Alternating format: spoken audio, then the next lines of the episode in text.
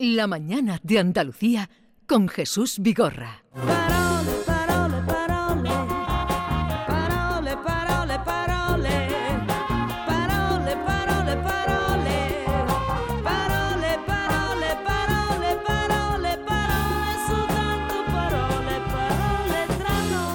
Carmen Camacho, buenos días. Muy buenos días, ¿qué tal? Que nos comentabas al llegar, eh, habiendo escuchado en lo que andábamos, que hay mucha poesía en los sueños. Claro, la- los sueños están escritos en metáforas, eh, son metáforas puras y duras. Únicamente yo creo que lo que hay que hacer es observar esas metáforas, entender que lo son y, y ver qué tienen que ver con tu vida. ¿no? De hecho, eh, muchos poetas y muchas poetas eh, fundamentan gran parte de su poesía en, en este, en este ámbito. Por ejemplo, Julia Uceda es Sí. muy junguiana y muchas de las cosas que escribe están basadas en los sueños. O bueno, Lorca con, con, con el que abristeis, por supuesto, ¿no? El mundo de los sueños, yo creo que, hay- que habría que hacerle caso, no Caso. a las interpretaciones de los demás, sino a cómo tú te lo untas, ¿no? Cómo tú, cómo tú lo ves Menos para tu de vida. David. Y para mí lo que dice Carmen es misa, o sea que me lo creo todo. Pues, El evangelio, como baja- dice la el gente. evangelio. Bájate de la peana porque tú te creías ya que era Simon Freud. Pero podemos abrir, abrir un día un Sí, volveremos otro día. Un consultorio, ¿no? consultorio de sueños. Consultorio de David. Dale. Bueno, pues como os prometí la semana pasada, hoy os traigo las 12 palabras en dom- que en 2023 fueron candidatas a palabra del año. A ver si sabéis qué significan. Eh, hay que estar también aliquindo y a estas palabras porque algunas van a sonar bastante durante, durante este año. Pero antes os voy a dejar aquí una palabra que me manda uno de nuestros oyentes, Jesús Iglesias, que nos escucha desde Luxemburgo, Oh. donde es traductor del Parlamento Europeo. Así que bueno, mandamos abrazos. qué nivel de Sí, audiencia Sí, sí, tenemos, tenemos unos oyentes, vamos, eh, todos los oyentes que tenemos son de categoría, eso está claro. Y bueno, aprovecho para mandar, de hecho, abrazos a quienes nos escucháis desde fuera de Andalucía y desde fuera de España. Jesús Iglesias decía, me envía una palabra que dice es propia de Jaén, pero yo no la había escuchado en la vida. Este señor es de Salamanca, pero, pero estaba indagando y encontró esta. La dejo aquí por si alguien nos puede poner un audio ahora mismo para decirnos qué cosa es esta palabra. La palabra en cuestión es morrococo. ¿Lo habéis escuchado alguna vez? ¿Morrococo? Morrococo. No. Yo Morrococo. nunca la había sí, escuchado. pero morrococo nunca, no. nunca la había escuchado. Vale, si alguien conoce la palabra morrococo, por favor, y nos puede definir. Claro. eh, ser un pastel, ¿no? Ponme cuarto y mitad, cuarto kilo de morrococo. no empieces ya a interpretar. O, o te, tú. o te doy un morrococo eh, en la frente. Eh, ¿Qué morrococo y, y atendemos a este oyente desde Luxemburgo. ¿Qué significa la palabra morrococo? Si alguien la sabe, que nos deje y nos explique en el 670 940 200. Muy bien. Pues mientras nos llegan vuestro audio, a ver si alguien por favor nos ayuda con esta palabra que aquí no conocemos. eh, y antes de entrar en las palabras de la Fundeu, Jesús, actualidad obliga. Me tengo que detener en una palabra urgente, de rabiosa actualidad, que a mí por lo menos me ha traído de cabeza en estos días. No sé ni cómo se escribe, ni bien del todo qué significa. A ver, me estoy refiriendo a los dichosos pellets. ¿Mm? Ah, Vamos a ver esto. Vamos a ver. Ah, ¿Me acompañáis a la costa gallega? Venga. por favor.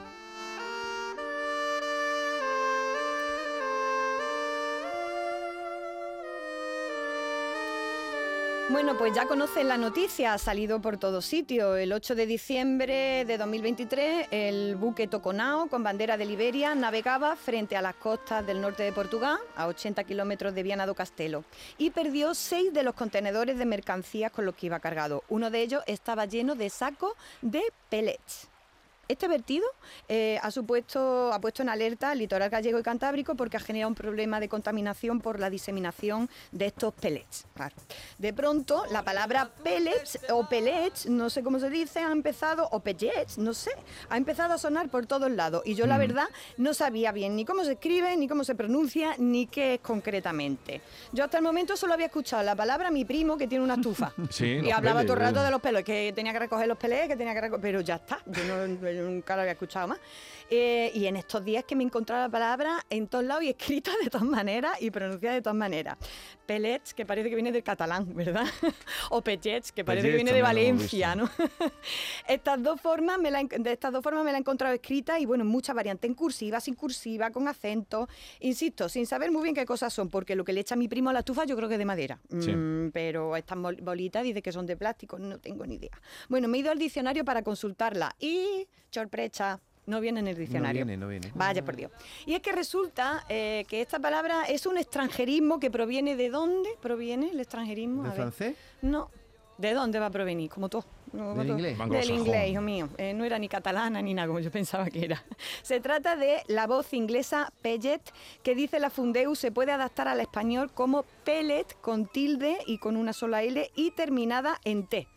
Pellet con, con, con tilde. O sea que nada de pele, sino pellet. Ah, Por, por lo visto, vam- vam- vamos, a- vamos, vam- a- por ahora a, a fijarla así, ¿no? Pero ahora vamos a ver variantes. ¿Cuál sería el plural de pellets? Pellets. Eh, pellets con una peletes, S, ¿no? o claro, quizá. no, no, no son peletes. ¿Por qué? Porque los sustantivos y los adjetivos terminados en T en castellano hacen el, el plural en S. Por ejemplo, el plural de chalet, Chalere. Los chaleres, los Los chaletes, que me dice que arte más grande, me encanta. Claro, claro. O de gourmet, nos decimos los gourmetes. Hoy que bien han estado los Mm, gourmetes. gourmets. No, no, no, gourmets, ¿no? Eh, y ahora, ¿esto cómo lo decís? ¿Pellets o pellet? ¿Cómo, cómo, lo- cómo lo has pronunciado o cómo lo habéis escuchado Yo de pronunciar? siempre lo he Pele. dicho como pele, quizá poco como Mm, del- Pellets del en, inglés, sí. en- en llana. ¿no? Eh, Pero también, dice la Fundeu, dice, mm, lo, lo vamos a decir pellets, pero si eh, quienes lo pronunciáis como pellets, hay que, hay que escribirlo sin la tilde. Es decir, admite incluso que lo, que lo digamos en aguda, pellets. ¿m? Eh, y en ese caso no habría que ponerle tilde. ¿m? Como veis, no está fijada en este idioma eh, eh, por ahora. En el caso de escribirlo en la forma inglesa, Pellet, con, con, con- Con Y. con- no, con dos L, Ajá. ¿cómo la tendríamos que poner? La tendríamos que escribir en cursiva. ¿Por qué? Porque un extranjerismo la tendríamos que, que- que- que escribir en cursiva. Pero esperaos que hay O más lío. Dice la, o, o- o entre comillas. Dice la Fundeu que si la ponemos en inglés, pero no la ponemos ni en cursiva ni con comillas, había que, habría que pronunciarla así. Pellet. Pellet. Ya veis. Con ya Y. veis. Una L. Exacto, No, eh, claro, eh, es la L. Habría ¿no? que pronunciarlo, es decir, Pellet. fonéticamente sería pellet. ¿Vale? Eh, así como, como ahora sí que suena catalán catalán. Qué lío más gordo. Bien quisiera perderme por no encontrarte, pero los pies me llevan hasta Pero vamos ahora a la definición, que es que aquí no termina la cosa. Primero tenemos un lío sobre cómo se escribe y cómo se pronuncia, pero en cuanto a la definición, nos dice la Fundeu que la palabra se refiere a las piezas cilíndricas prensadas de materiales variados que sirven como combustible para calderas y estufas. Esa es la definición que nos da la Fundeu. Eso es lo que ¿Lo de tu primo? veníamos, Lo de mi bueno, primo, y lo lo de mucha primo. gente con las estufas de pele que se pusieron tan de moda. Pero claro, he querido investigar más y en Twitter me he encontrado algo sorprendente. En la cuenta de la doctora en química, Débora García Bello, nos explica que pellets eh, no, no hay que emplearla, emplea otra palabra, granza. Granza de plástico, en concreto un tipo de granza que se llama master batch. La doctora insiste que se llama granza, no pellets, eh, porque eh, los pellets son para la estufa. Es una materia prima, eh, la granza, que se usan, que, que usan los transformadores de plástico. La granza se funde y se modela para hacer cacharros, cacharros de plástico. Anda que no hay escupideras, regaderas, juguetes, botellas, ¿vale? Estas granzas pueden ser de distintas cosas, ¿no? De poli, polietileno, polipropileno, PET, en fin, muchas muchas muchas cosas y también llevan aditivos. Y bueno, sigue do- contando la doctora sobre su composición, degradación, limpieza, etcétera, etcétera. Vale, pues ya tenemos una nueva palabra, granza, y esta sí está en el diccionario. Según la Real Academia Española, granza es el carbón mineral lavado y clasificado, cuyos trozos tienen que tener un tamaño reglamentario. También es residuo del trigo de la cebada, eso sí lo había escuchado yo, granza eh, Mm. con esa acepción. El residuo del café, del grano de arroz. mucho lo de las granzas del café. Las granzas, de las granzas del café, es como todo el, todo el tiempo es como la farfolla, ¿no? Lo que, los desechos que salen de algo, ¿no? Lo que no dice ni mu la Real Academia Española es que estos trocitos sean de plástico. No hay la definición que sea eh, que sea troz, eh, granza es trocito de plástico lavado y clasificado cuyos trozos han de tener un no, eso no lo dice lo de plástico, ¿no? Pero esta investigadora del Centro Interdisciplinar de Química y Biología insiste en que esto que se ha derramado se dice así, granza que son estas bolitas de plástico que se utilizan Sí. para hacer cosas de plástico, que no se utilizan para las estufas, que son, lo- eso es- son los pelés, ¿vale? Y para complicar más las cosas, hay quien afirma que esto se llama nardels o lágrimas de sirena. Sí. ¿Cómo os quedáis? Sí, sí, no, no lo utilizan. Lo de lágrimas de sirena lo de sabíamos. sirena, que aquí, o nueva metáfora, ¿no?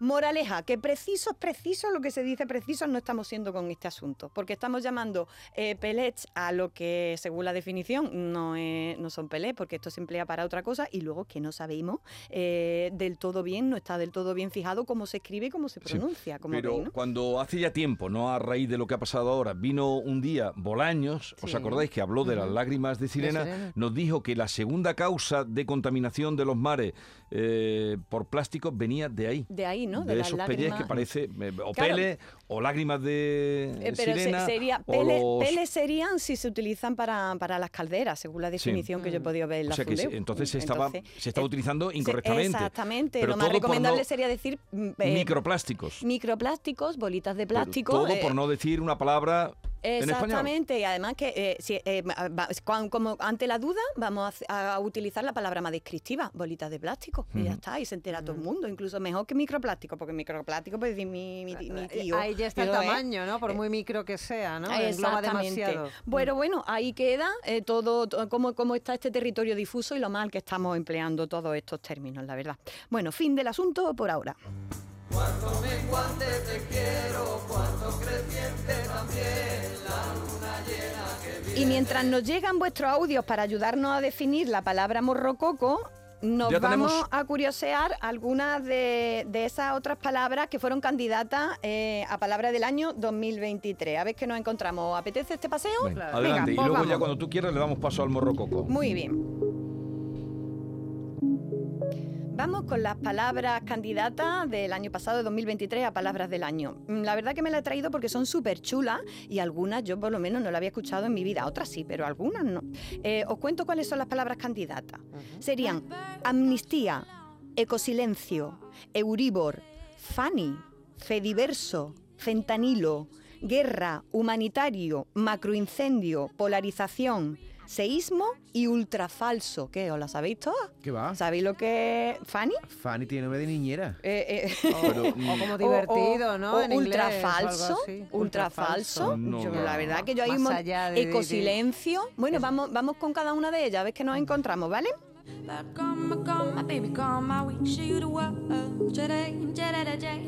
Vamos con la palabra amnistía que ha estado presente este año en el debate pu- Y público. está. ah, Y sí, por eso decía que hay que estar liquidando ya estas palabras porque, porque van, a, van a durar todo el año, estoy seguro.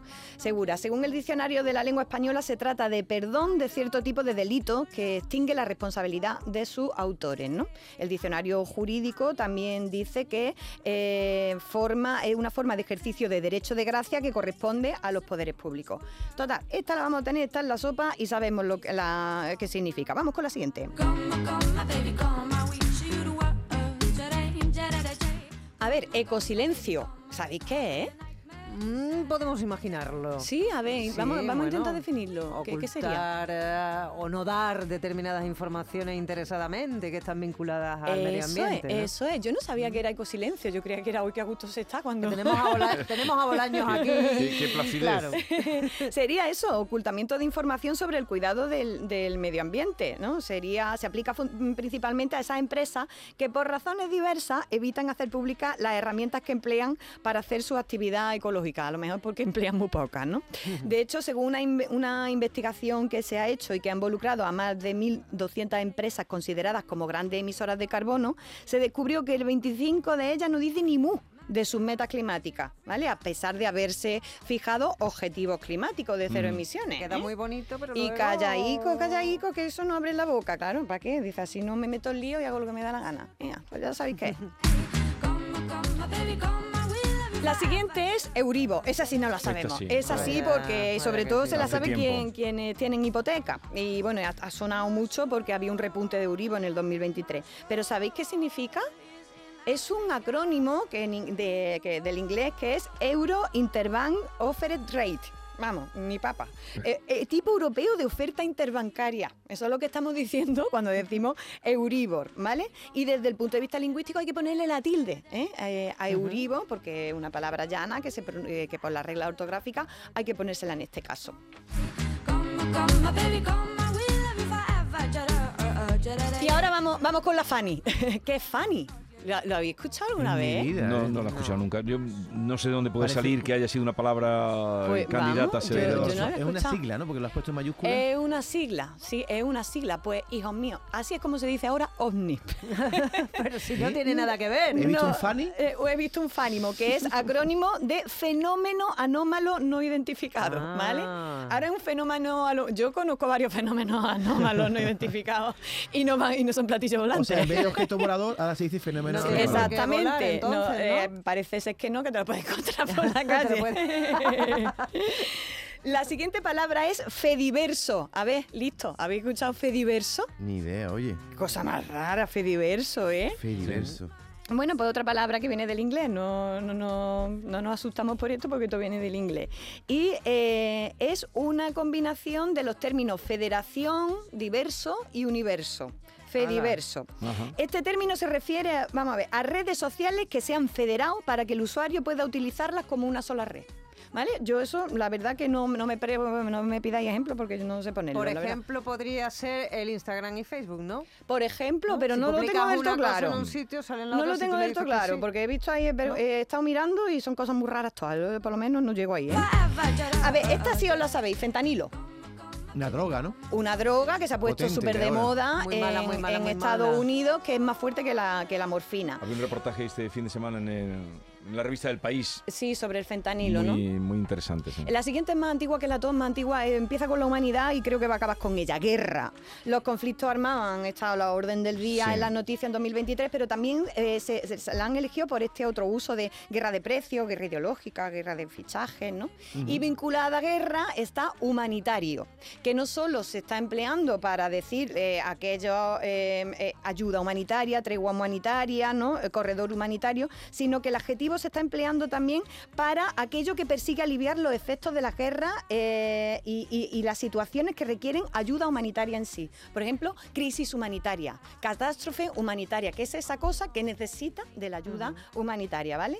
También tenemos macroincendio, que es un incendio grande, y seísmo, que bueno, se ha puesto de, de moda tristemente por, por los terremotos que ha habido en 2023, y eh, eh, se puede decir sismo o seísmo. Aquí Sí. preferimos seísmo, ¿vale? También tenemos la palabra polarización, que la definimos el otro día, Que fue la que mm, finalmente salió como la más utilizada, ¿no? Exactamente, la palabra, del, año, año. la palabra del año. Y luego tenemos ya para terminar ultrafalso. ¿La habéis escuchado alguna vez? Que muy mentira, muy mentira, muy mentira. Eh, una, no, sería ultrafalso sería eh, aplicado a la inteligencia artificial aquello que con la inteligencia artificial consigue hacer un bulo o, o algo falso. Por ejemplo, los vídeos estos de porno venganza, muchos de ellos que emplean inteligencia artificial, serían vídeos ultrafalsos. O sea, que son tan realistas, ¿no? Exactamente, pero es aplicado a la pelo. inteligencia artificial. Fin del repasote. Bueno, eh, Escuchamos ¿tenemos la... Sí, sí, tenemos, tenemos. Venga, Venga, pues adelante. vamos a- eh, habíamos pedido la palabra Morrococo. morrococo. Buenos días, Canal Sur. A ver, morrococo, morrococo, si mal no recuerdo, era una receta. En algún momento que estado yo por Jaén, eh, lo he visto en algún, en algún bar de tapas, si mal no recuerdo. Creo que era un- una receta de, de ese hummus, ¿no? Ajá, ajá, bien, Venga, bien, bien. Francisco, Va encaminado. Va encaminado, Francisco. Morrococo significa Marruecos. Por Marruecos. Marruecos no. No tengo nada que decir. por ahí no va. A ver, Power desde Montequinto. Eh, yo esa palabra morrococo la he escuchado hace un par de años por primera vez en una serie que se llama El Pueblo y un personaje de la serie que es muy entrañable, es un pastor, se llama El Ovejas. eh, tiene un estilo de comida un poco alejado de la dieta mediterránea, entonces todos son todos son corteza grasa del cerdo y él hace mucho morrococo. Yo no sé si son cortezas de cerdo, yo no sé muy bien, pero creo creo que tiene bastante colesterol. ¿ves? Sí. Bueno, Hay eh, más, pero ya no tenemos tiempo. Bueno, A pues ver. lo que vamos a hacer es, la dejamos para, para, para la siguiente, para el miércoles, y el miércoles decimos qué significa, Vale. ¿vale? Lo dejamos ahí. Porque me tengo que ir con el poema, con el poema de, de Y- la y semana. el libro, también nos falta la entrega del libro. Pero lo hacemos el miércoles que viene, creo, ¿no? Porque cómo vamos de cómo vamos de tiempo. Vamos, nos poema. dice nuestro realizador que vamos al poema de Pablo García Casado, este poema que me encanta, que se llama Dixan.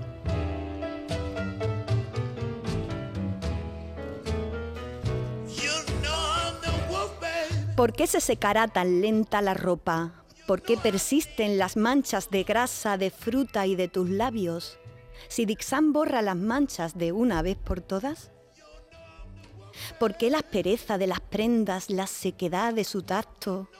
Si pienso en tus manos, en tu modo de mirarme, de decirme que por tu culpa, que por culpa del amor habrá que lavar las sábanas de nuevo. Preguntas tristes, tristes como todos los anuncios de detergente. Y es que no encuentro mejor suavizante que tus manos en esos bares, supermercados desnudos de la noche. Hay un verso que me ha encantado. Que por culpa del amor habrá que lavar las sábanas de nuevo. Qué cosa más bonita. sí, sí, sí. ¿Qué dice este? No, la. Sí, claro. Oye, venga, en la entrega del libro si nos da tiempo. Sí, nos da tiempo, venga. Bueno, que- pues hoy te traigo, Carmen, un libro que se llama Vocabulario Popular Coineño y lo ha recogido Bonifacio Villalobos. Lo publicó en el año 99 la Diputación de Málaga y trae tantas palabras, 8.800, que han tenido que sacar dos partes. Esta es de la L a la Z. Palabras curiosas, por ejemplo, matipé. ¿Sabéis lo que es? No. Una, una persona embriagada está matipé. Una linga, vigorra. bueno. Una linga es una cuerda, una lisa, una serpiente. Y una rabera es el escosor de pierna que hay pro- provocado por el roce y por el sudor. ¿Eh? ¿No ha pasado una vez? Así que este libro para tu biblioteca. ¡Qué maravilla! Vocabulario popular coineño está lleno de, De- frases de Coín. hechas, de Coín, de Málaga, frases hechas, juegos, palabras, más de 8.000 palabras del pueblo de Coín. Muchas gracias, David. Eh, Carmen, estupendo, como siempre, tu parole, parole, hasta la semana que viene. Hasta la semana que viene.